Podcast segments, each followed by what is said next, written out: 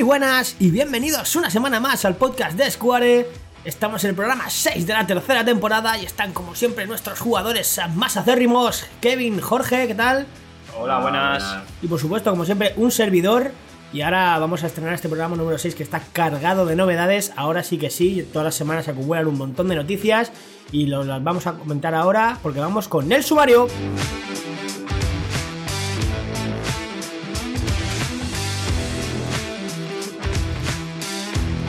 Y bueno, vamos con el sumario que ya estamos aquí.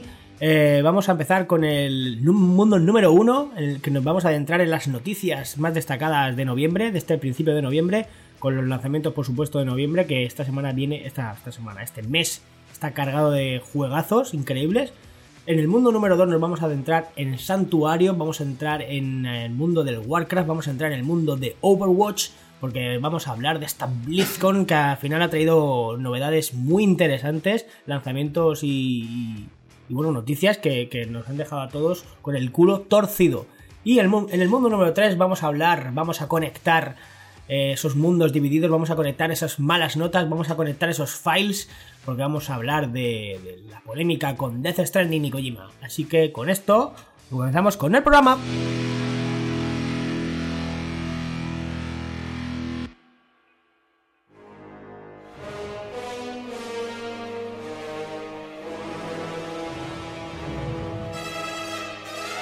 Y bueno, comenzamos con el mundo número uno, el mundo que aún huele a leche. Y estamos eh, hablando de. Vamos a hablar de, la- de los lanzamientos de noviembre. ¿Cómo lo veis, chicos?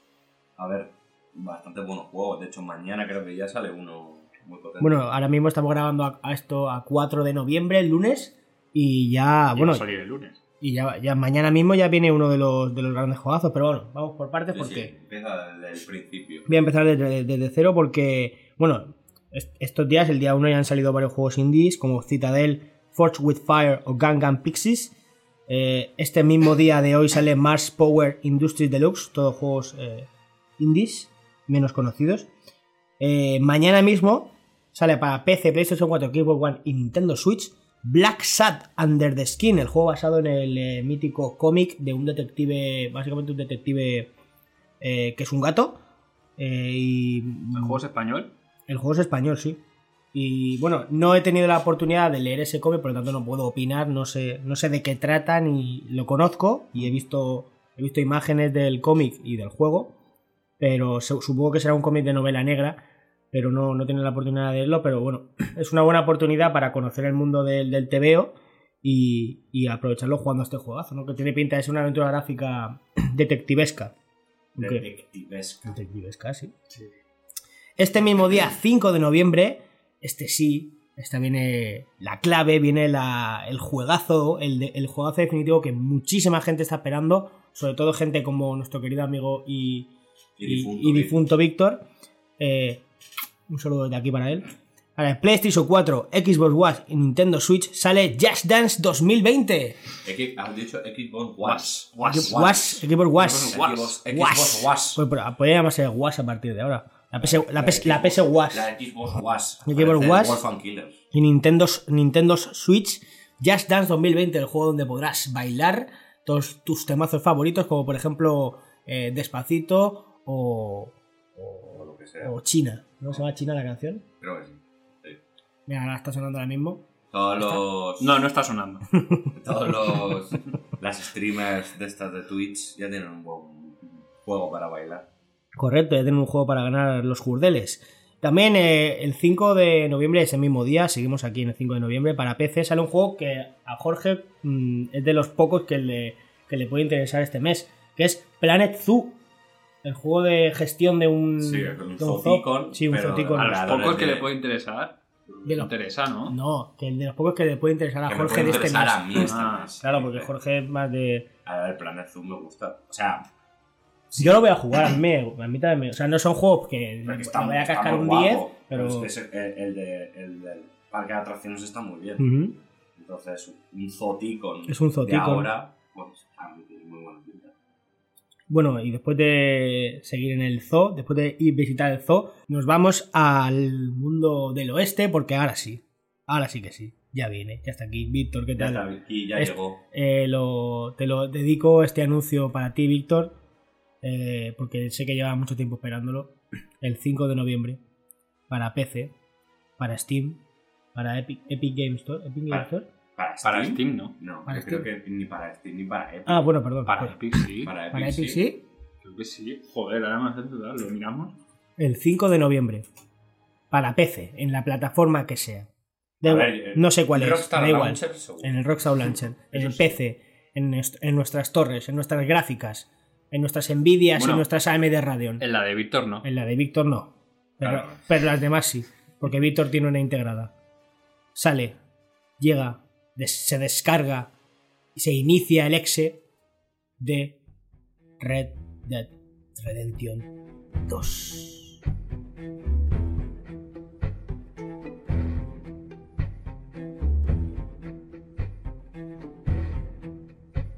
Ya sale Red Dead Redemption 2 para PC. Ya está aquí. La versión definitiva, la versión mejorada, la mejor versión que vamos a ver de Red Dead Redemption Claro. 2. Ya los de la, la consola lo han testeado. Para Epic sí sale, está bien, pero para Steam creo que no. Mañana mismo, bueno, cuando estéis escuchando este podcast, eh, lo más seguro es que haya salido ya. Y, y ya lo estéis, muchos de vosotros no vais a escuchar este podcast porque vais a estar jugando. Y si en cambio sois de los que os gusta escuchar un podcast mientras jugáis, a lo mejor estáis jugando al juego y estáis escuchando este podcast. Así que no matéis a esa señora, ayudadla que os dará dinero. Si estáis haciendo una misión secundaria. Cri, cri, cri, cri. Así que nada, eh, nos, ponemos con Red Dead Redemption 2, 5 de noviembre. Eh, yo no lo voy a jugar eh, porque ya lo he jugado en consola, no me hace falta jugarlo en PC. Pero para aquellos que no, aquellos pobres que no tengan, que no cuenten con una consola, pues pueden comprárselo para PC, para Epic Game Stores y Rockstar Launcher. Bueno, saltamos al 6 de noviembre porque no nos vamos a explayar más aquí. Es un juego que ya Que ya te has explayado bastante. está conocido Sí, por todos. O sea, te has pegado una sprint de 8 horas aquí. 6 de noviembre para PC, A Year of Rain, un juego de Early Access, también, eh, como siempre, indies. Luego eh, vamos a saltar eh, del 6, va- saltamos al 8, porque el 8 de noviembre, para PlayStation 4, vuelve. Vuelve con Date brío, tío. Date brío, que me estás Pero que son los que, que llevamos años esperando estos juegos y tengo que anunciarlos bien, coño. Joder, que estoy hasta- para anunciar a Year of Rain, pues vale, pero para anunciar este juego tengo que darle un poco de empaque. Porque el 8 de noviembre, señoras y señores, sale para PlayStation 4, para todas vuestras consolas. Llega Kojima, vuelve el dios de los videojuegos, vuelve el creador de una de las mayo- mayores sagas de la historia de los videojuegos. Se descarga en nuestras PlayStation 4 y se, y se mueve a través de nuestros mandos. Death Stranding.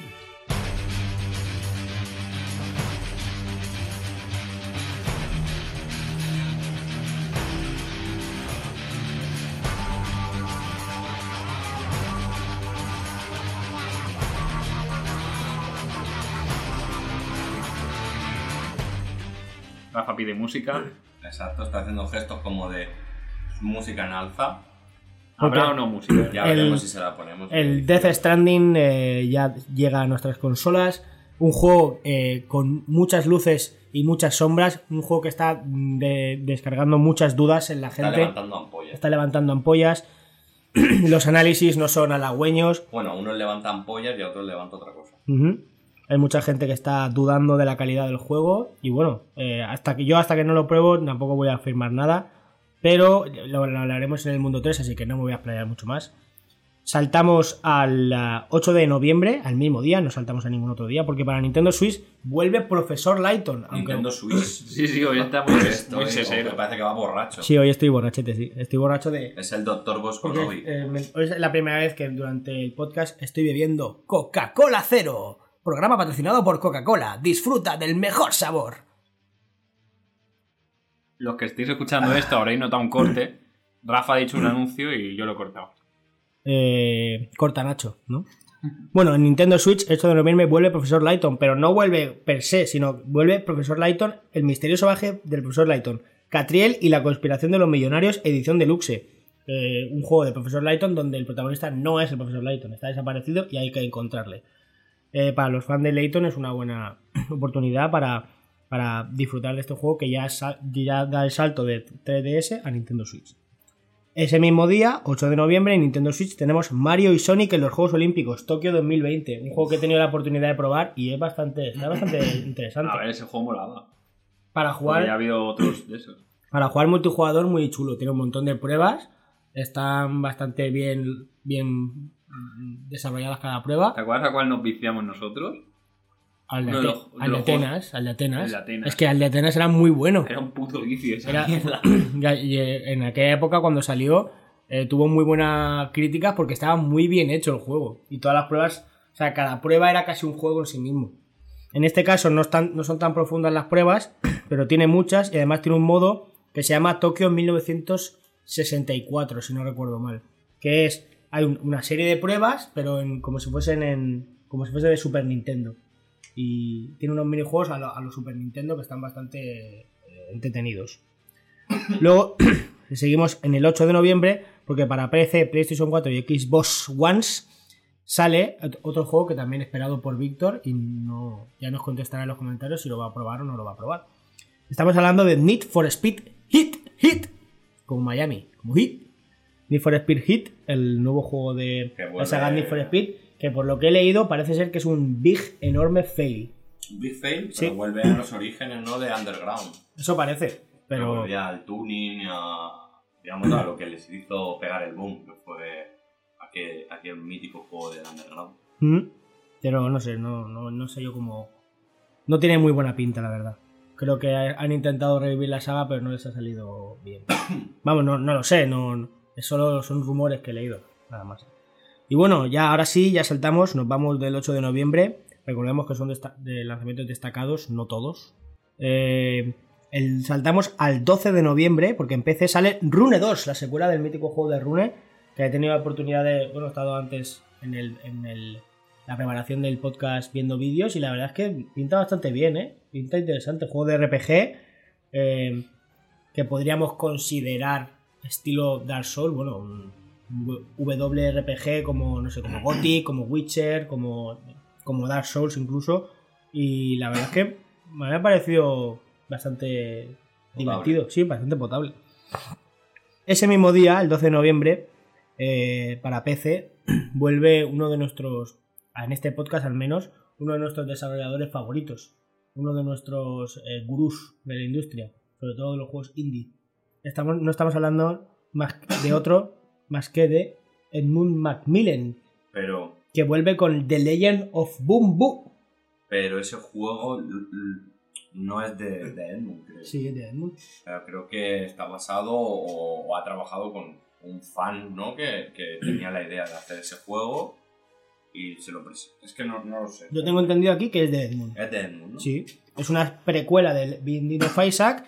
No es un Binding of Isaac, eso es una especie No, de juego. no se parece Es como de cartas, eh, de una mezcla entre un juego de cartas, un RPG, un juego de estos de diamantes, como el. Sí, un, crash- un Candy Crush. Sí, un Candy Crush, pero de RPG. Un Candy Crush, pero con mierdas. eh, Con mierda, abortos mocos, y dientes y. Lo que nos gusta a nosotros. Y la estética full y la estética y la historia de Binding of Isaac. La verdad es que lo espero bastante porque tiene muy buena pinta.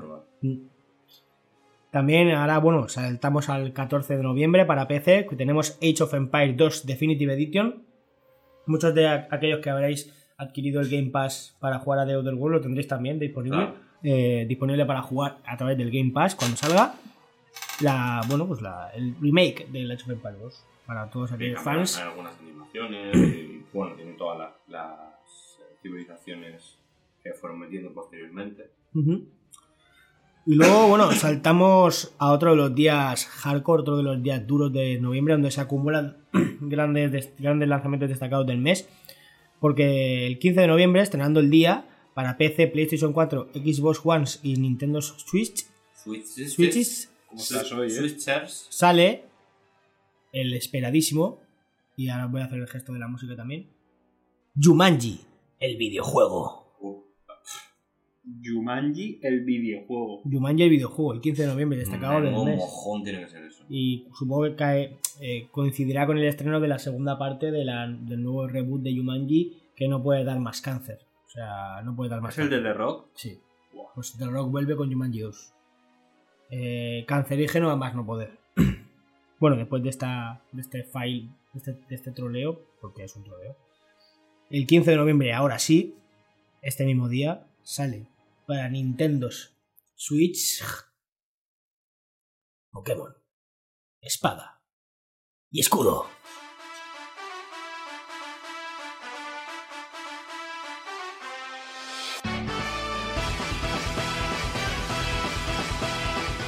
Luego en edición todo esto lo aceleras porque está Sí. tardando como 8, años en anunciar cada juego. Sí, Eh, escucháis.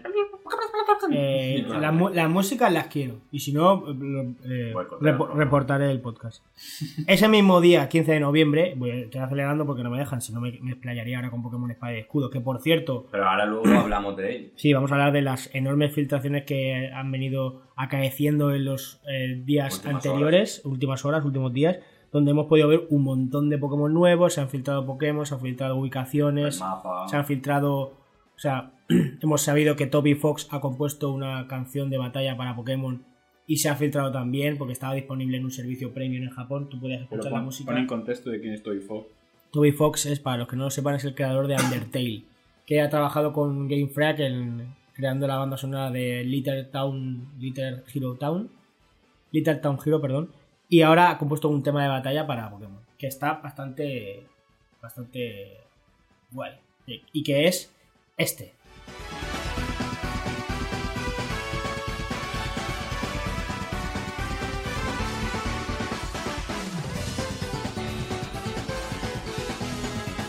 Y bueno, 15 de noviembre, el mismo día, PC, PlayStation 4 y Xbox One. Un juego que espero yo mucho porque he visto, viendo vídeos y tal y gameplay, me, me parece que está chulo, que, que está interesante. Que es Star Wars Jedi Fallen Order, el nuevo juego de la saga Star Wars.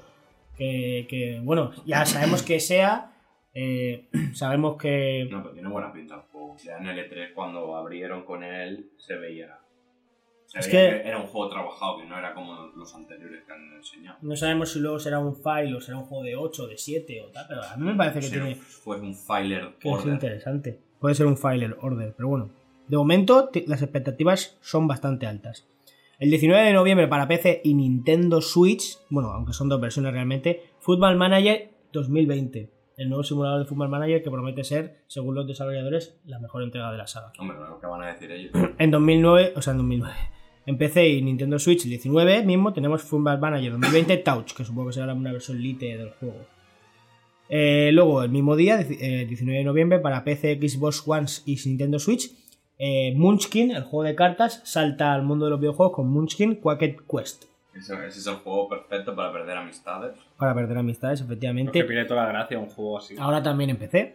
Pero ¿y consolas? cartas. Bueno, no, no, cuando lo probemos ya veremos a ver qué tal sale. Ese mismo día, un juego del que ya hablamos del programa anterior, eh, Narcos, Rise of the Cartels, el XCOM de Narcos. Sí. Ese mismo 19 de noviembre, para las mismas consolas PC y PlayStation 4, no Xbox One, sale Semue 3, el que promete ser uno de los mayores files de la historia de los videojuegos, según las críticas que están llegando. Porque dicen que es un juego que no está terminado, que. Pero yo creo que lo que han hecho es seguir la esencia de los originales y ya está. Y por eso la gente le rasca, porque es un juego que a día de hoy rasca. En, en muchos aspectos. Veremos cómo sale al final. Y bueno, el 22 de noviembre llega a consolas. Por fin. Por fin, Civilization 6, el, el juego de, mm, de estrategia de PC que ya lleva bastante tiempo eh, en activo, pero ahora aterriza en nuestros pads y se descarga en nuestros discos duros de nuestras consolas más queridas. Y bueno, con esto eh, voy a cerrar el tema del lanzamiento de noviembre. Un noviembre cargadito, cargadito de juegos. No nos va a dar tiempo de visitar a todos. Eh, en mi caso, espero bastante de Death Stranding, de Pokémon, de Jedi Fallen Order. Y bueno, eh, Yo espero el, muy interesante. yo espero el PvP del WoW Classic.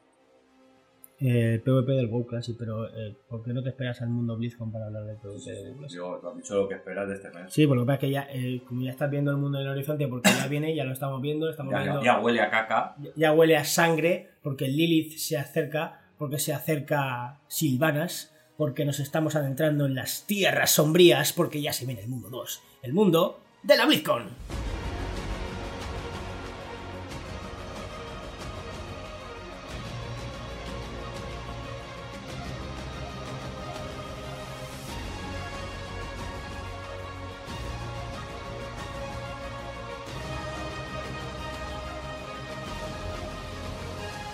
Y bueno, ya estamos aquí en el mundo 2, en el mundo de la BlizzCon, donde vamos a hacer bueno, un análisis de la post-BlizzCon, de los anuncios que hemos visto, de cómo se confirmaron todos los leaks, como bien sabíamos que al final tanto Pero rumor no, lo podía ser. realmente. Los últimos leaks. En no el, en el último programa no, pero en otros programas anteriores sí, Sí, los hemos pero ahí, ahí fallamos más, porque los últimos últimos sí que fueron. O sea, todo lo que se filtró fue tal cual. Claro, lo de Lilith, lo del lo de Diablo 4, Lo King, lo de- no se sabía lo qué de pasaba Lich con el King, Lich King. lo- lo- los files que se comieron todos los expertos que analizaban la imagen de Lich King y Sí, decían sí, que era que- falsa, sí.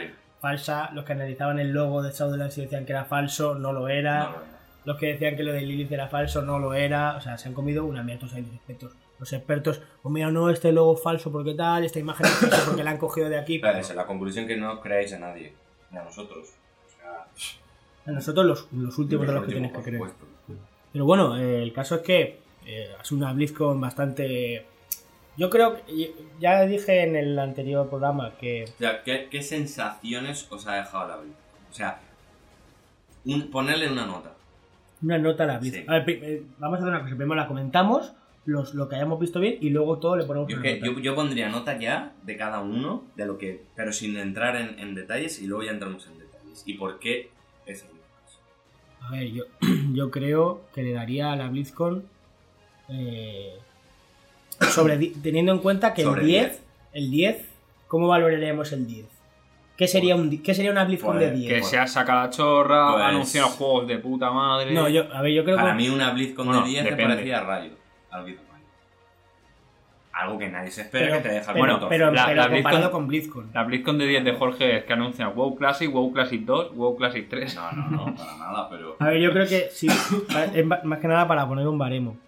Yo diría que la BlizzCon de 10 tendrían que anunciar Diablo 4, Warcraft 4, Todos WoW. WoW 2, Overwatch 2 y una nueva franquicia nueva, StarCraft 4, Un 3. 3, no, StarCraft 3 y, No. y una nueva franquicia. Hombre, estamos hablando de la, de la BlizzCon de 10. También le está pidiendo mucho esa BlizzCon. Joder, pues está, está- es el, el máximo, o sea, el 10, el 10 de 10 es la perfección. Ya, pero... Yo es bueno, que creo que salir. pienso como Jorge, que tiene que ser como Río. Incluso una película de Overwatch. Claro. O sea, Un juego. cosas que no te esperes. Cosas nuevas. Cosas que no te esperes. Ya, pero, pero- bueno, dale una nota. Yo le daría un un 7,9. Estás flipando.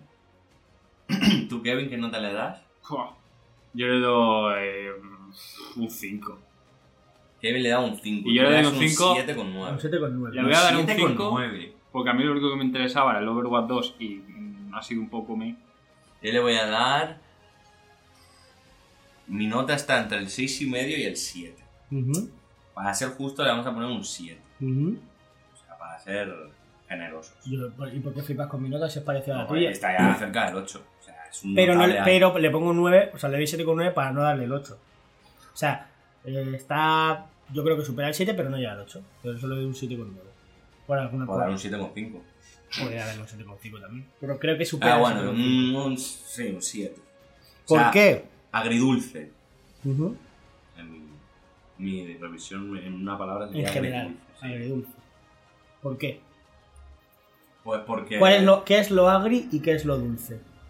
Lo agri, Te te lo pregunto a ti como, el mayor experto, bueno, sí, expertísimo. o el O mayor sea, fan, eres el único que fan, juega. o sea, sí que el único que juega juegos de Blizzard ahora mismo eres tú. Agridulce, Bueno, yo juego también, ¿eh? Tú no juegas. Yo juego al Overwatch. agridulce, porque lo agrio, porque todo lo que se filtró es todo lo que hubo, menos Hearthstone, que Hearthstone, como no le interesa a mucha gente últimamente, pues porque se filtró, tampoco tuvo relevancia y no hubo mucha filtración sobre ello. Pero, pero eso es culpa tuya. No te leas las filtraciones y ya está. No, quiero decir que tengan un poco de cuidado a la hora. Porque yo también pienso que detrás de las filtraciones están ellos propios para soltar hype. Pero si suelta- se suelta todo, joder. Lo, el- el- lo estábamos comentando antes. eh, uno de los periodistas más importantes de, de la revista, ¿cómo se llamaba? Otaku. Otaku. Dijo que iba a haber más cosas, que tal. No hubo nada Sí. más. O sea, fue lo que vimos y está. Agridulce, o sea, más agrio, porque nos soltaron trailers y con eso ya parece que está todo hecho, todo el trabajo hecho. Agrio porque Sí, hay realmente. un montón de gameplay. Hay gameplay de todo. Sí, pero. eh, Y demos. para probar in situ. Sí, sí, allí. Sí, Sí, que claro. sí, pero que, que, que parece que por, por ver cuatro cinemáticas, tú veías las redes sociales y leías todo, y pues solo las cinemáticas ya se le. se- todo lo que llevan haciendo mal ya estaban perdonados. Para mí no es así.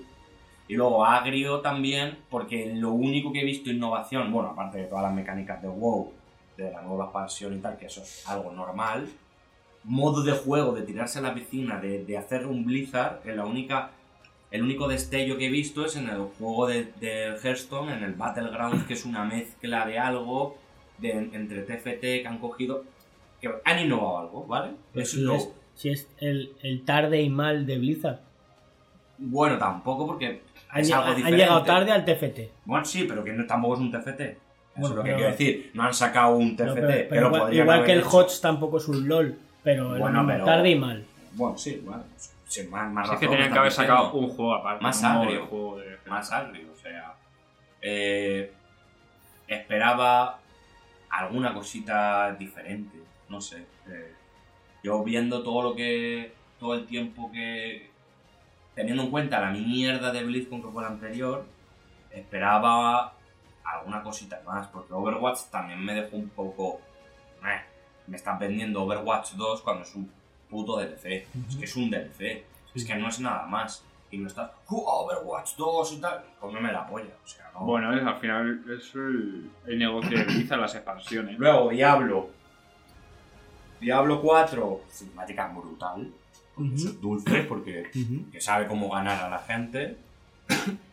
Eh, hay que ver mucho más de Diablo. Todo lo que se ha visto tiene buena pinta. La gente lo está jugando allí. Sí, sí, sí, sí. Sí, hemos visto gameplay y todo. Por eso. Eh, animaciones, algunas que te recuerdan y te evocan mucho a Diablo 3. Ujú. Cuando yo, la interfaz gráfica, demasiado al Diablo 3, cuando yo hubiese huido de todo lo parecido a Diablo 3 y me hubiese ido a, a Diablo 2 y a Path of Exile, que tienes ahí el género que funciona y que va de puta madre, me hubiese ido un poquito más a ese estilo. Y hay muchas cosas, sobre todo las habilidades de la hechicera, muchas me evocan a Diablo 3, o sea, todo me recuerda mucho a Diablo 3 en las habilidades de la hechicera. Y yo hubiese huido de ello. Luego, mecánicas muy buenas nuevas en cuanto al juego, un estilo Lost Ark y WoW, está muy bien todo eso. Hay que ver cómo funciona de todo ello, porque también acordaos, cuando nos enseñaron Diablo 3, nos enseñaron una- un gameplay de las arenas de puta madre y las arenas las ha jugado Peter Parker porque no, No. no han estado. Entonces, En este anuncio ya desde ini- inicio que habría. sí, claro, bueno, porque ya lo dijeron en el, Sí. eh, en el 3. Pero es que no van, a, así. no van a cometer el mismo error. Hombre, ya, eh, eso espero. O sea, lo más ilusionante de esta BlizzCon es Diablo. Sí. y ya está. Porque de demás, a ver, no no. Overwatch, siguen actualizándolo, todo perfecto, sí. Pero, yo qué sé, yo echaba de menos una IP nueva. O un reward que se ha dicho mucho y lo hemos escuchado, el, el Lost Vikings, por ejemplo. Podrían haber sacado eso. eh, no sé. O una IP, tío, una IP nueva. Arriesgate con algo, no sé. Yo creo que, que han hecho lo que tenían que hacer en el sentido de que han sacado nuevos juegos, han anunciado cosas interesantes, sin arriesgar del todo. Sin Que- arriesgar nada. No, pero sí. ¿En qué han arriesgado? El movimiento, o sea, que arriesgar no significa que esté bien. El Eh, movimiento de Overwatch 2 es arriesgado. ¿Por? Porque se ha arriesgado, porque se han inven- porque están diciendo que se han No, pero no han reinventado. no han cambiado el juego. Da igual, pero se han Sigue estando pero- todo pero igual, movimiento es un pero te han riesgo. dado algo más. ¿Por qué Pero- riesgo? Si es que no han arriesgado. Es una actualización para el 1, ¿eh? Yo no Claro. sé, pero que la- pues, el llamarle Overwatch 2, tratarlo como secuela, decir que quieren reinventar ellos. Pues sí, la ha Pues hecho, sí. la ha hecho Fortnite hace nada. Claro. Si ya, no pero han para Fortnite no lo han llamado Fortnite 2. Sí, sí. No. sí, Se sí, llama sí, Fortnite Se 2. llama Fortnite 2. Y se inventaron una- un movimiento de marketing brutal 10 veces mejor que lo que ha hecho Blizzard. Claro. por Ya, pero es ejemplo. Ha hecho Fortnite 2. Pero es que yo no, he, yo no he dicho que Blizzard lo esté haciendo bien, he dicho que ha sido arriesgado. Porque es arriesgado. O sea, porque. porque Es arriesgado, Es arriesgado pensar porque- que la gente es imbécil. no es arriesgado porque saben que les van a llover críticas y les están lloviendo críticas, obviamente, pero arriesgado es. Ah, vale, pues entonces todos los movimientos últimos de Blizzard son súper arriesgados porque les está lloviendo mierda a mansalva. Bueno, el, el Overwatch 2 lo considero arriesgado por, por, la cali- por, por el movimiento en sí. Ve. Luego, el- porque la- la- el- más que nada la definición de riesgo es esa. Han hecho una jugada, quieren reinventar el concepto de secuela, eh, inventándose esto que se han inventado, y... Sí, y- que yo hubiese sacado una expansión del sí, pero podrían- que lo podían haber llamado expansión. podrían llevarlo a O verlo- sea, que es un puto Sí, DLC, es una es, un DLC. Que está muy bien porque siguen actualizando el juego y va adelante eh, Overwatch, la historia sigue adelante, van cada vez nutriendo las demás cosas. Sí, eso está de puta madre.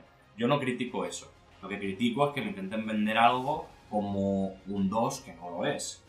Porque tampoco tiene un cambio gráfico. Joder, StarCraft 1 y StarCraft 2 es un salto. Warcraft 2 y Warcraft 3 son un salto. ¿Sabes lo que ha pasado? Que como al principio dijeron que Overwatch, al principio del todo, todo el contenido de Overwatch iba a ser gratuito. Entonces, ¿qué ha pasado? Porque quieren vender más y ¿qué han hecho? Cambiarlo y, y llamarlo 2. Bueno, Para también- poder meterte ahí, oye, mira, que Ah. esto es otra cosa, esto no, no, es, no es el 1. Nosotros dijimos que el 1 era gratis. Claro, todo. sí, sí. Ahora el 2 ya es otra cosa. Sí, sí, para hacer un cambio. Otra cosa buena también que dijeron, eh, siguen cuidando el competitivo y ahora el competitivo, los equipos van a tener que ir a los estadios de los otros jugadores, o sea, va a haber ida y vuelta presencial, que eso está El guapo. Overwatch League, te el. Overwatch League. O sea, que siguen cuidando y mimando su liga, pero para mí un error que ya lo comentó Kevin en otros podcasts es no extenderla fuera de, de- Claro. de Estados Unidos. Pues Está en Estados Unidos y ya está. Son muy como la NBA. Sí, son muy suyos. Sí, es muy suyo. es muy suya a la hora de extenderlo por Europa, que yo también creo que podría llegar a funcionar muy bien. Sí, Pero, simplemente hay que darle un empujón. Sí, tiene, tiene que apostar por otras comunidades, o sea, por otra comunidad, no solo la americana. Bueno, Luego, eh, Diablo 4 me parece un movimiento lógico, era lo- de lo poco que podían salvarse sacándolo. Me hubiese Sí. gustado lo de Diablo 2 Remaster. A mí también. hubiese Remake. cer- hu- me hubiese gustado. sí, remake. Diablo Más 2 que remake. remaster, remake. Pero claro, yo creo que no tenía sentido porque precisamente con Diablo 4 Claro. van a hacer un Diablo 2 No tiene nuevo y no tenía sentido porque salían dos cosas. podría tener sentido un remaster del 2 para el año que viene o meses dentro de muy poco para que lo fundas y nada más terminar Diablo 2 sacar el 4. O dar como un refresco para que todos volvamos a Diablo 2, a lo mejor luego incluso probemos con la historia del Diablo 3 y luego pasemos al 4. Podría haber sido un buen movimiento para revivir aún más la saga. Pero Viene Diablo 4, viene con un montón de novedades diferentes en cuanto a gameplay. Eh, la jugabilidad va a cambiar muchísimo, por lo que se, se ha ido viendo monturas, World, PvP, el mundo abierto, eh, incluso mazmorras, el high-end va a funcionar con una serie de llaves que dan acceso a, a dungeons, ¿no? Es Sí, y- procedurales, además. Con Bosses. Sí, serán más o menos como las fallas, ¿no? Sí, Del Diablo 3. sí. Sí, con bosses, con mecánicas en los que pegándolo o haciéndole hits en distintas partes se vio, por ejemplo, el primer boss que tenía como unas cuchillas en los antebrazos y entonces si tú luego, él atacaba golpeando la cuchilla en el suelo y si tú cuando estaba la cuchilla en el suelo le pegabas a la cuchilla se partía, entonces ya cambiaba el gameplay. O sea, digamos que son bosses con dinámicas, eh, con mucha gente, eh, con el mundo abierto. Es eso, es un Lost Ark que incluso están cogiendo las cositas de WoW, de, de World Bosses y todo esto. O sea, tiene buena pinta el juego. Sí, la verdad que sí. Hay que ver cómo lo exprimen. Lo que pasa es que va. pues, Más oscuro, el Mata- juego sí que real, realmente lo dijeron que se querían alejar un poco de la temática de Diablo 3 y hacerlo bastante más oscuro como lo fue el 2 o incluso el 1. Ujú. Para mi gusto, le falta todavía un poco más de esa oscuridad, de ese, de ese a veces un poco de miedo que te puede dar el juego. Bueno, se nota que el juego está verde y que lo están. Lo han sacado, lo han anunciado ahora y han enseñado gameplay ahora para tomar feedback de cara al Sí, yo cambiaría la, la Wii, el tema de las fuentes, el tipo de fuentes de anima que Diablo 3, el inventario es muy Diablo 3. Yo intentaría alejarme lo máximo posible de ello. Y la zona que se vio una de ellas, que podías hablar con un NPC y tal, se parecía mucho a Tristán del 3. Y yo es eso, yo huiría de lo parecido de Diablo 3 lo máximo posible. Pero aún así, pues tiene buena pinta, lo que se vio. ¿Y la expansión del WoW qué te parece? La expansión del WoW tiene una cosa muy buena que es el leveo. Van a cambiar el leveo com- completo. Eso es un movimiento arriesgado, pero no lo es tanto, porque ya tienes en el mercado Classic, entonces ya estás dando a los usuarios oye, ¿quieres el leveo antiguo? ¿Quieres toda la sensación de lo que había antes? Vete a Classic. Y esta es una zona nueva, o sea, un movimiento totalmente nuevo de leveo. eh, hasta nivel 10 es como una especie de tutorial enorme en el que acabarás con una especie de mazmorra. Eh, a partir de ahí te darán, te elegirás irte a distintas expansiones para terminar tu proceso de leveo, porque es al- hasta nivel 50 y en los últimos 10 niveles se subirían a Saudi, que es la zona nueva.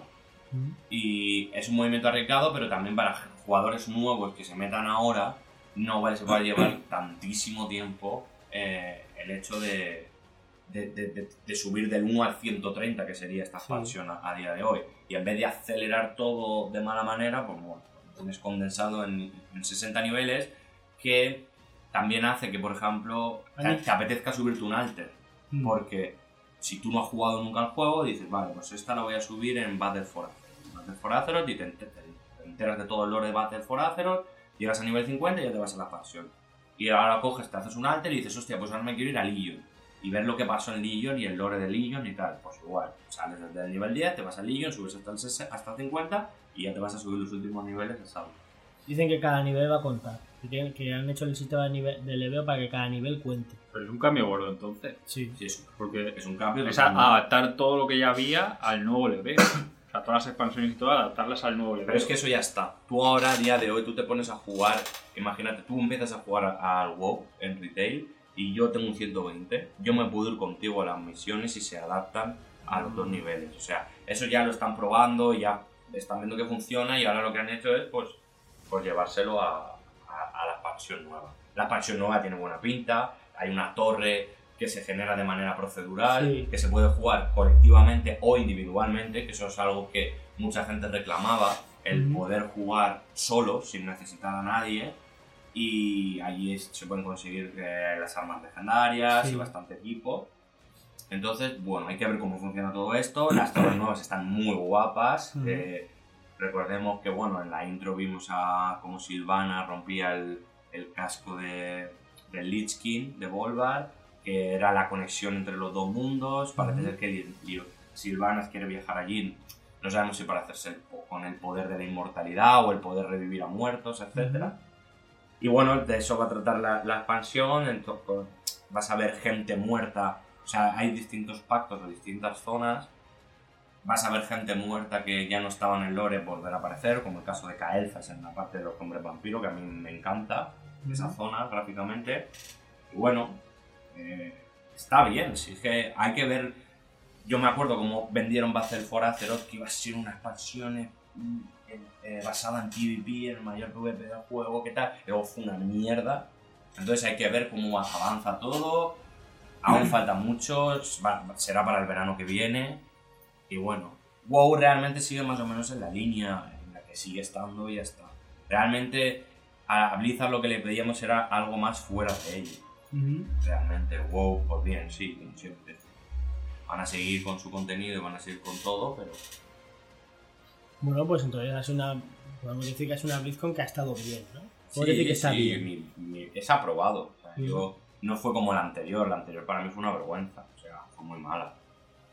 En la anterior yo tenía mucho, muchas ganas de Battle for Azeroth por todo lo que se vendió, etcétera, y, y ya veníamos de- muy cabreados por lo que habíamos visto, que es lo que resultaba ser Battle for Azeroth. Y encima luego te vienen con Diablo Immortal y cosas así, y fue lo peor. Entonces, de- no era tampoco muy difícil hacerlo mejor de donde venían. De Diablo Mortal, por ejemplo, evitaron hablar esta BlizzCon Claro. para, por si acaso. Sí, y creo que han soltado cosas, pero ya a posteriori, no en el main event, por así decirlo. Entonces, bien, tienes que tienes que alejarte de lo más, máximo posible de Diablo listo. Me los imagino ahí en la BlizzCon, uno, algunos de Blizzard ahí con el móvil en plan acercamos a la gente, oye, ¿has probado el Diablo Immortal? La que te quita coño, qué pesado. No No. Que A no ver, queremos ver también. una cosa muy buena fue que todos los todo lo que anunciaron había cosas para probar, que lo has dicho tú antes. O sea, Mm, enseguida, enseguida de la inauguración ya teníamos streamers eh, haciendo contenido para nivel, por ejemplo, para España, pudiendo ver Shadowlands y viendo entorno y viendo distintas cosas. Igual que Diablo. todo. Habría dos, dos demos de Diablo. Por eso que en eso muy bien por ellos, la verdad. Y que tampoco vamos a explayarnos mucho más en esto. Que pues, ha sido lo que ha sido y, y bien, ya está. Bueno, pues nada, pues al final es una BlizzCon que podemos decir aprobada, no, no ha habido una... No ha habido sorpresas. no ha habido un Diablo Immortals como tal. Y bueno, de aquí, del mundo BlizzCon, vamos a saltar al último mundo que trae pues, también mucha polémica, porque nos vamos a los fails de Death Stranding.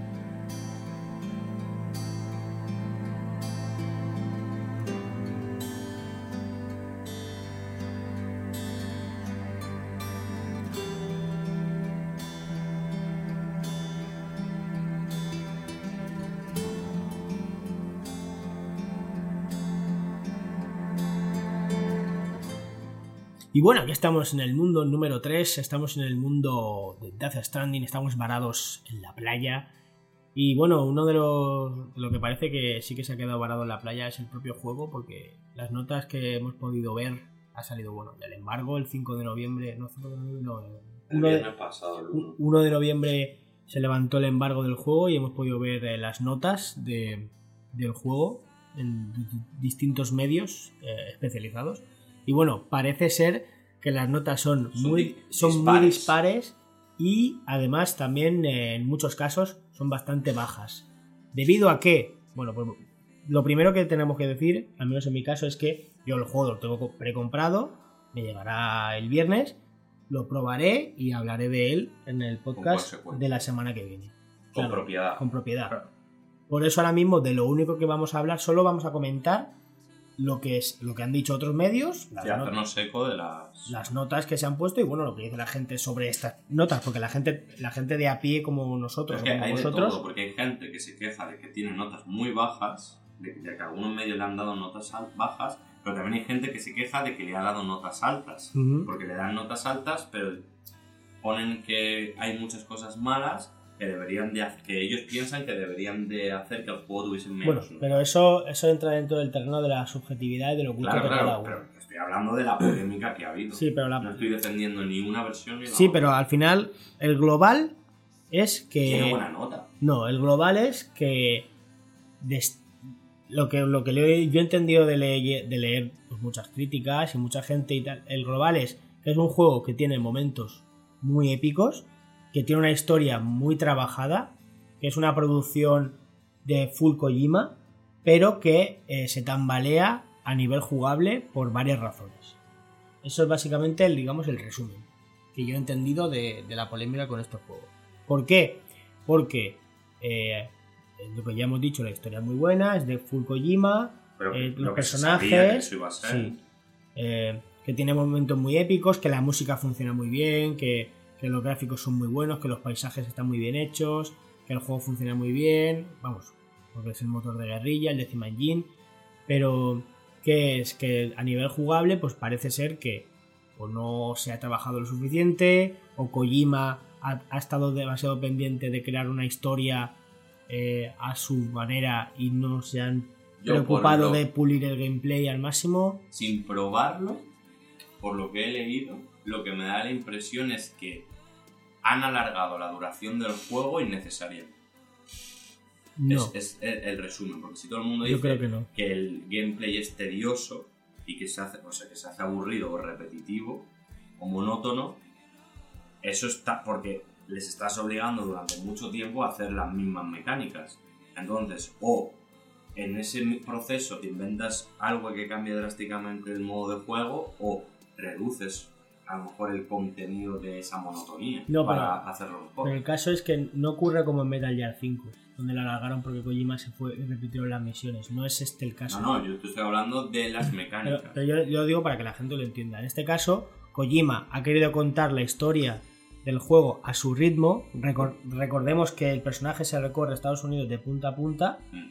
Eh, lo hace a pie, entre comillas, lleva motos también, pero bueno, lo hace a pie. Entonces, eh, básicamente... Quiere, quiere dar a entender el esfuerzo y el, el coste que, que tiene hacer lo que estás haciendo con tu personaje y para ello pues tienes que pasar por todo este tipo de monotonía. El juego, el, el juego básicamente el- es de llevar paquetes de un lado a otro, vas Sí, conectando puntos, es- es de Amazon sí, de FedEx. recorres Estados Unidos de punta a punta y sí, hay, eh, las misiones eh, pecan de ser muy repetitivas, las sobre todo, o sea, las principales y tal, hay misiones secundarias, hay otras mecánicas, hay mecánicas de sigilo, mecánicas de combate, pero todas esas mecánicas, las que están relacionadas con, digamos, entre comillas, lo secundario, se quedan como en la superficie. Por ejemplo, dicen, leyendo análisis, dicen que si tú te encuentras un campamento de bandidos, pues es muy escueto, es muy fácil eh, pasar de largo, es muy fácil. No, pasar de largo lo que,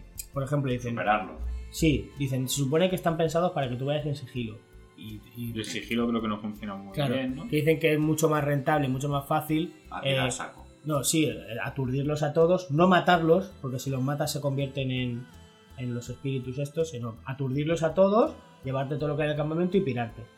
Que luego, eh, cuando a ti te agarran uno de estos fantasmas, no, tampoco voy a estipar mucho de la historia, eh, apareces en un mundo, te van a un mundo, al mundo de, de los de estos Shadowlands. fantasmas, sí, donde hay, te ataca una especie de boss. Y dicen que, eh, que es- hay una mecánica que es muy sencilla, que si tú tienes unas granadas concretas del juego, que tú simplemente le disparas con las granadas al monstruo y te lo cargas enseguida. y eso que es una cosa que debería ser una, una putada, eh, debido a una mecánica poco trabajada, te lo puedes Claro, pasar pero entonces eso es raro. Es que eso es una de las cosas que más raro me, me suenan a mí de Kojima. Porque cuando Kojima era un enfermo de cuidar esas, esas cositas. Entonces, no sé. Yo creo A ver, en el que... Metal Gear 5 también pasaba esa mierda. Claro, pero Que que yo, te no, metes- yo no estoy usando. ah, Pero Cuando yo incluso en el principio, eso- cuando estaba Kojima, tú ibas a un campamento, hacías pop, pop, pop, todos dormidos, eh, te lo llevabas con el dron ese y a tomar por culo. Es que yo, cuando recuerdo Metal Gear, lo recuerdo ante, más anterior. Ya. O sea, lo- Pero en los últimos ya pecaba. Claro, pero que ahí eso- ya no sabes las presiones que tiene el detrás. Eh, tiene que ser este juego para esta fecha, esto lo puedes hacer, esto no, esto tal. Entonces, en- presuponíamos que muchas partes negativas de los últimos juegos de Kojima era porque no podía hacer todo lo que él quería.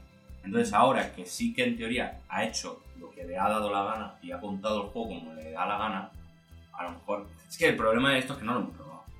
Ya. No lo hemos probado, no sabemos realmente si lo que dicen es verdad o es mentira. Pero en muchos análisis dicen que el juego eh, que te llevan volandas, que la historia es muy absorbente, que hay muchos momentos de tensión, que merece la pena jugarlo por eso. O sea, también no solo son cosas malas lo que dicen. Claro, yo, creo, yo creo que ha habido un desequilibrio en, en la- en la- en los recursos que se han utilizado para las distintas partes del juego. Porque, por un lado, la historia está súper trabajada, la música trabajada, hay actores de puta madre, gan- que ganadores de Oscars en la, en la, en la puta. que parece una película, en el puto juego. Y parece ser que se ha invertido mucho en eso y luego han dejado otras cosas más de lado. eh, hablo de recursos en general, de todo tipo, que lo han dejado eh, que coge en alguna Luego- parte cuando no te destaca. Luego también esto es como todo. Hay que ver si esos análisis dispares son porque, como intuimos, el juego no es para todo el mundo. Ujú. Y si el juego no es para todo el mundo, hay gente pues que no le va a gustar y va a tener una nota negativa. A mí lo único que me da miedo, y creo que no es, no es este el caso, pero a mí me daría miedo que ocurriese como ocurrió hace años con el Final Fantasy Ultimate. Que mucha gente le dio más nota para no perder el favor de Square Enix. Como así pasó, que creo que fue, que ya no me acuerdo el medio, que le dio un 6, se montó una polémica alrededor de esa nota tan baja, porque al, al- al periodista le pareció que el juego era muy, pues, muy decente, por así decirlo, o sea, muy estándar y ya está. Ujú. Y hubo mucha polémica porque no aceptaban esa crítica tan baja. Entonces, yo creo que este no es el caso. Yo creo que lo que está pasando aquí realmente es que el juego no es para todo el mundo y haya gente que por muy objetivo que quiera ser, a veces pues pecará de que "Oye, pues es que esto no me gusta o es que esto tal. Pero yo no creo que estemos ante un mal juego, sino a un juego de nicho o de un tipo específico de mercado. Si vas con la idea, de, es que ya lo hablamos, si vas con la idea de encontrarte un Metal Gear, pues quien vaya con esa idea no le va a gustar el juego, casi seguro. Y mucha gente, eso es yo creo que lo que hay que dejar claro a la hora de hacer una review. Para que la gente no cometa el error de que muchos vayan a comprarse el juego porque dicen, no hostia, Kojima. Porque hay mucha gente que no está tan puesta en- dentro de la industria y ve los juegos tal, y so- y sobre todo la gente, mucha de ellas sin consola, va a comprar el juego porque, hostias, esto tiene que ser como un Metal Gear. Mm. Y se va a comer un chasco y vamos a ver a mucha gente poniendo mala nota precisamente por eso, porque va con una expectativa previa que no se va a cumplir. Y es lo que yo creo que, que puede estar pasando. Hay gente que en muchos análisis avisan, si no te, si no te apetece repetir X mecánica tal y hacer tal, este juego no es para ti. Es igual que el No Man's Sky. El No Man's Sky al final es igual de repetitivo. Pero hay Mm. gente que le encanta la exploración, le encanta perderse y andar y descubrir con cualquier pequeña cosa pararse. Pero hay otra gente que quiere ir a saco, pom, pom, pom, y pasarse el, el- la historia y que se la vayan contando rápido. Que a lo mejor podría ser como un Detroit. Que es con un principio y un final, que no te puede salir mucho de todo lo que hay y ya te van contando todo muy rápido. O sea, eh, Kojima parece que no quiere eso, sino que quiere que veas todo el mundo, que descubras todo lo que hay y que te tires tiempo. Yo creo que, que lo hablábamos off the record antes de empezar, eh, bueno, hablándolo con un amigo, eh, lo comparaba con Nier. Porque habrá mucha gente ahora que me está escuchando y dirá, y luego eh, escribirán y pero ¿cómo que Nier? ¿Qué dices? Lo explico. No digo que el juego se parezca a Nier. Yo sé que Nier tenía, eh, en cuanto a jugabilidad, era muy extenso y tenía era un RPG muy concreto. No comparo el, el- el estilo de juego, sino la trascendencia. Nier al principio cuando salió era un juego que las notas eran normalitas, el juego era pf, sin más y estaba bien y ya está. Pero luego con el tiempo, cuando maduró el juego, eh, la gente lo empezó a apreciar, lo empezó a, mm, Ensalzar. a ensalzar y se convirtió en un juego de culto. Un juego en el que la gente, que la gente recordaba con, con una muy buen sabor de boca, que se dio cuenta de que no había nada parecido, se dio cuenta de que Yoko Taro estaba enfermo y, se- vamos, se convirtió en un juego de, culto. Y hasta, hasta el punto de que Nier Automata ya es un, fue un triple A y uno de los mejores juegos de la década eh, por la repercusión que tuvo el Nier original, que no era para nada un triple A, que era un juego que vino como vino y que, que se convirtió en eso a, base de tiempo, pues reposó y esos pozos pues se convirtieron en una, en una obra maestra. Y yo creo que con Death Stranding puede pasar lo mismo. Es decir, un juego que ahora mismo no es comprendido, pero que a la larga, cuando repose, es posible que se convierta en un juego de culto. Quiero Claro, pensar eso. posiblemente hay un mensaje detrás de todo eso. Bueno, hay un mensaje detrás de todo eso. Sí, pero claro, bueno, hay, pero mucha, que a lo mejor hay mucha gente que solo esgrime como argumento en contra y no a favor. En plan de que una obra tiene que estar, tiene que como comprenderla desde un ingeniero hasta el panadero de la esquina. Y si no, no es para todos. Pero es que ese es el problema que estamos teniendo a día de hoy, yo creo, en la industria. El intentar hacer juegos para todo el mundo para ganar más dinero y al final, cuando haces eso, cometes muchos errores y se queda muy pobre y cojea de, de las facetas que no debería de cojear precisamente para que sea más casual, que, to- que le llegue a todo el mundo. Por eso yo valoro que una persona sea valiente y saque lo que quiera como quiera sacarlo. Sabes que a lo mejor Kojima dijo, vale, esto va de conectar mundos y el- después del apocalipsis este, que no sé, es que como no va a ser historia, pues no lo sé. Pero lo que quiero es que el jugador Sienta experimente esto. que es un proceso lento, un Ah. proceso que te va a costar y que tienes que seguir un camino lleno de obstáculos. Sí. Y a lo mejor gente- esa la gente que lo ha probado ha dicho, pues esto es un coñazo. Hay mucha gente Pero que es solo lo que, es lo que quiere transmitir a lo mejor. Claro, Simplemente pero eso. mu- Mucha gente pensará que eso es una excusa. Eso que dices es una excusa para. para. eh, de- en- eso, excusar eh, o hacerse la. A ver, yo no veo una excusa porque ya ha ido Kojima dejando cosillas Sí, sí, a mí, a mí- sí, a mí me parece que. antes Para mí no es una excusa, yo creo que seguramente lo ha hecho así. Y qui- quiero creer, a falta de probarlo, que Kojima ha hecho lo que le ha salido de los cojones, como, lo ha, como ha querido, sin pensar en que hay mucha gente que no va a entender el juego. O que no lo va a gustar, no lo va a comprender, o no lo va a disfrutar. Aunque es una, una ironía que al final el juego que va a desconectar a la gente está separando a la gente por la polémica. Sí. Eh, bueno, yo es lo que, lo que has dicho tú, yo valoro que al final la gente poco a poco va intentando romper es, es- el tema del casualización, la casualización de los juegos. Pues para mí es algo bastante preocupante. Entonces, ah, es que tenemos que probarlo. Es que eh, podemos leer mil reviews, podemos ver lo que dice la prensa. Pero ¿cuántas veces ha ocurrido que la prensa dice amarillo y luego la comunidad dice verde? Claro.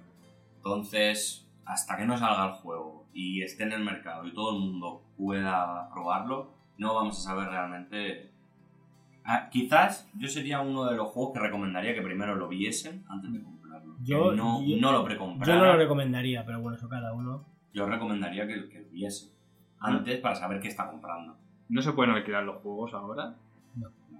No hay alquiler de Que- juegos en que da game. igual, o sea, quiero decir, tú puedes coger y Sí. esperarte un día. Es que si Ya. con internet ahora, con esperarte un día ya tienes gameplay de, de quien quieras y en Twitch tendrás directo el mismo día que esté que- y vas a poder ver el juego entero. Y Ya va- va. con ver media hora sabes si el juego te va a gustar. Es que a lo mejor este lo juego, yo creo que verlo, a lo mejor eh, te dan ganas de no comprarlo. O a lo mejor es un juego que tienes que jugar. Porque a lo mejor es la, es No sé, yo cuando la hay- sensación del movimiento, a lo mejor es lo que, lo que, Yo- llama, lo que llamaría. Siempre Pienso, recomiendo no lo mismo. A no ser que sepas que te va a encantar y sepas de qué va y estés muy informado, yo nunca recomiendo precomprar ningún juego porque luego pasa lo que pasa. Entonces, yo en este caso, mi recomendación es esa. Esperar, mirarlo, ver si cumple lo que tú tenías de expectativa o aparenta lo que tú que cumple tus expectativas y entonces pasar por caja mientras tanto ser pacientes. O sea, es que no es un eSport, no tienes que dominar la materia, no te vas a perder nada por jugarlo dos días después. Hmm. Entonces, no, no creo que haya que correr a ello. Bueno, dejaremos que repose y como ya decimos, la semana que viene haremos impresiones, análisis no, porque no nos va a dar tiempo del viernes al lunes que lo grabemos, pasárnoslo ni de coña. Entonces ya he dicho que son 40-50 horas. de- 40 horas creo que... Entre 40 y he 50 tardado, horas. sí. Pero bueno, a eso siempre tú echas, tienes que restarle bastante, ¿no? Es un 33, un 40, creo que hay hasta una fórmula ya, para saber cuántas horas reales tiene, pero como así es una barbaridad. Si te están hablando de 8 o 10 horas, sabes que es cortísimo, Mm. pero si ya te están diciendo que son entre 40 y 50 horas, es un... En las reviews ya eh, algunos hablaban de que el juego se empezaba como a disfrutar a partir de las 20 horas. Pues imagínate. Así que nada, la semana que viene tendréis impresiones de primera mano de este juego. Y bueno, yo creo que con esto cerramos el programa, que ha quedado muy redondito. Eh, así que ya sabéis, eh, acordaros de si tenéis cualquier duda, tenéis eh, unas preguntas que hacernos, queréis comentarnos algo, hacernos sugerencias, estamos en... Os leemos todos los comentarios en iVoox, en YouTube, en Twitter, eh, nos podéis también comentar en nuestra cuenta oficial, Escuela barra abajo oficial, estamos en todas las redes sociales para vosotros. Y bueno, nos despedimos y nos vemos la semana que viene. Espero que hayáis disfrutado del, del programa de hoy, como nosotros lo hemos disfrutado haciéndolo. Un saludo y nos vemos la semana que viene. Hasta otra. Adiós. Adiós.